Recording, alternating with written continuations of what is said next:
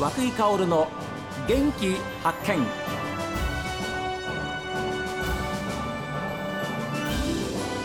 おはようございます。和久井薫です。和久井薫の元気発見。一日の始まりは私が発見した北海道の元気な人と出会っていただきます。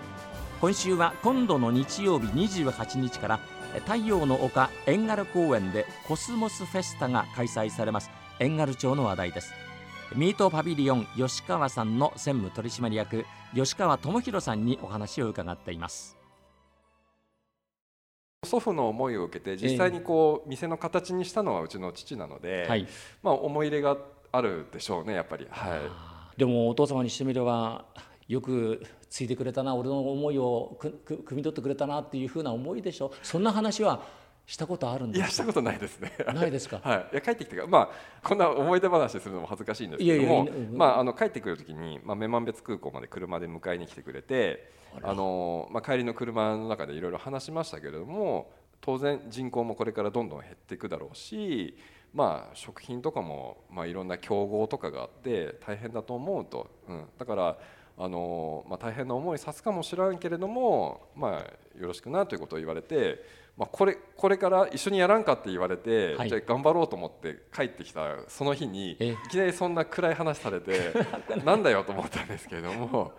まあ、うちの父らしいなと思いながら、まあ、あのあんまりかっこつけたこと言わない人なので、えー、うん、まあ、あの大変だと思うけどまあ、うまくやってくれっていうことを言われて、はい、いやでもその言葉には重みがありますねこれからのことを当時ですよ。今後のことを考えればまさしく今そうなってるわけですから、はい、ね、それを考えながら大変だと思うけれども一緒にやっていかないかっていうふうに言うその親としての思いっていうのはやっぱり息子さんとしてはでも最高の言葉じゃないですか。そうですね。やっぱりそう言われるとああそのなんかこう義務感とかそういうんじゃなくて、うん、あのあまあそうやって言ってくれるんだったらちょっと一応やるかというふうには思いますねやっぱり、はい、やっぱりここで育ったわけですから、はいね、そういう意味ではあじゃあ父親のそういう思いを聞いてやっぱり使命感みたいなものもやっぱりね湧いてきたと思いますよ。はい、そうですね。うん、はい、奥様はどちらの方ですか？私の妻は出身は北見なんです。はい。で今会社の仕事をしているわけではないんですけれども、えー、実は職場が門別でですね、はい、遠軽から門別まで通ってるんですね。まあ、あの出身も遠軽でもないし職場も遠軽でもないんですけども、はいはい、まあ、うちの会社とか私の仕事のことを考えて、まあ、遠軽に住んでくれてですね、まあ、自分が大変な通勤を引き受けてあのいろいろ支えてくれますね。い。や奥様に言葉をかけるとしたらどんなお言葉がありますか？あいやもうあの感謝しかないですよね。あの全然その食品じゃない仕事してますしあの遠軽に住んだこともないのに、まあ、いつもうちの会社のことを気にかけてくれてあのいろいろ協力してくれるので、まあ、本当に感謝しかないですね。出会いはすいません、はい、どの辺だったんですか？私ですねあのもうちょっと年齢制限で卒業したんですけども、はい、エンガルのあの商工会議所青年部という団体に、まあ、青年団体に長いこと所属しててで私がその青年部の会長してた時にたまたまその青年部主催のイベントに来てたようなんですよね。えー、うん、で知り合いました。はい、いや。ちょっとちょっとぼやかしましたけどあのお父様にしてもそうですしで今の奥様のお話もお聞きしてなんかこう順調にもちろんいろんなその山あり谷あり大変だったと思いますけれどもここまではなんかこう順調に来ているなっていう感じがあるんですがいかがですか？あの順調に来てる感じは全くないですね。で私平成14年にあのの春にこの店で働くようになったんですけれどもあのちょうどその前の年にですね国内で BSE が確認されてあの国産牛が非常に逆風の時だったんですよね。ありましたね。えー、まあ、そこから始まってですねあの、まあ、例えばうちの主力の一つであるジンギスカンなんかは、はい、まあ、ニュージーランドとかオーストラリアからの、まあ、輸入のものを主に使ってるんですけれども、はい、国際相場にすごく左右されたりとか、まあ、南半球の干ばつとかの影響で非常に品薄になったりっていうような時代もありましたし、はい、あとあの去年からこう輸入の焼肉商材ですね、うん、まあ、あの北海道でいうと人気のサガリとかも含めてあのものすごくこう値段のアップダウン、まあ、ダウンすることもあるんですけど、ええアップダウンが大きくてですね。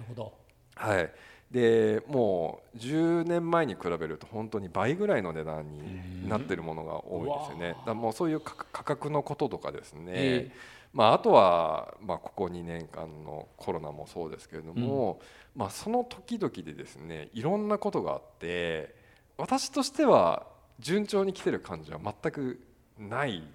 でですねうん本当にその年その年、まあ、従業員のみんなともうどうしようかとあのもう悩みながらですねやってる印象の方がこの20年間、うん強いですね。うん。はい。でそういう逆風の中でこう従業員の皆さんたちと話し合ってここまでやってこれたその一つの、まあ、キーポイントというか、はい。えーそれはどんなことなんですか？あのあんまりこうなんていうか無理をしないというか、はちょっと変な言い方ですけどこ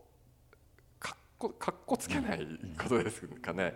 あのまあ本当はこういろんな新しいものを考えて売り出してとかっていうことができればいいんですけれども、それよりも、あの今のお客様のあの出てくるいろんな要望に応えたりとかあのそういうことを考える。それからもう4年ぐらい前になりますかね、あの地震と停電ですね、まあ、あの時もこうイベントとかが中止になったり、あの店の営業ができなかったりしたんですけども例えばそういう時も従業員たちとどうしようかと、うん。でもう本当にあのそこにぶち当たった時にその都度その都度いろんなことを考えて、あのまあ、今だったらこれ売れるんじゃないとかこれできるんじゃないとかっていうことを考えながらまあやってきたと、ね、それになんか忙殺されて逆にあんまりこう新しくこんな展開をしたいとかあの新しくこんなこと始めましたっていうのは逆にあんまりできなかったんですけれども、まあ、あの今その地元のお客様にあのどうやって利用してもらえるかなっていうのを考えてるうちにいつの間にか20年過ぎたっていうようなそんな印象の方が強いですね。まあ商売として考えるとそれじゃいけいけないのかもしれないんですけどいえいえあのまああの幸いですね従業員たちもあのベテランで私が来るよりも前から勤めてる人あの何人もいますので、はいはい。まあ、過去のことを聞きながら経験とかを聞きながら、じゃあどうやってやっていこうかと、うんまあ、今売れるもの、えー今できること,、うん、と今の地元の人のご要望どんなことがあるかっていうのを考えながらこうやってるうちに、まあ、気がつけば20年経ったなと、うん。だからそういう意味では本当にあの従業員たちにはもう感謝してますし、まあ、ベテ特にベテランの持ってる力っていう経験とかっていうのは本当にもう財産ですよね。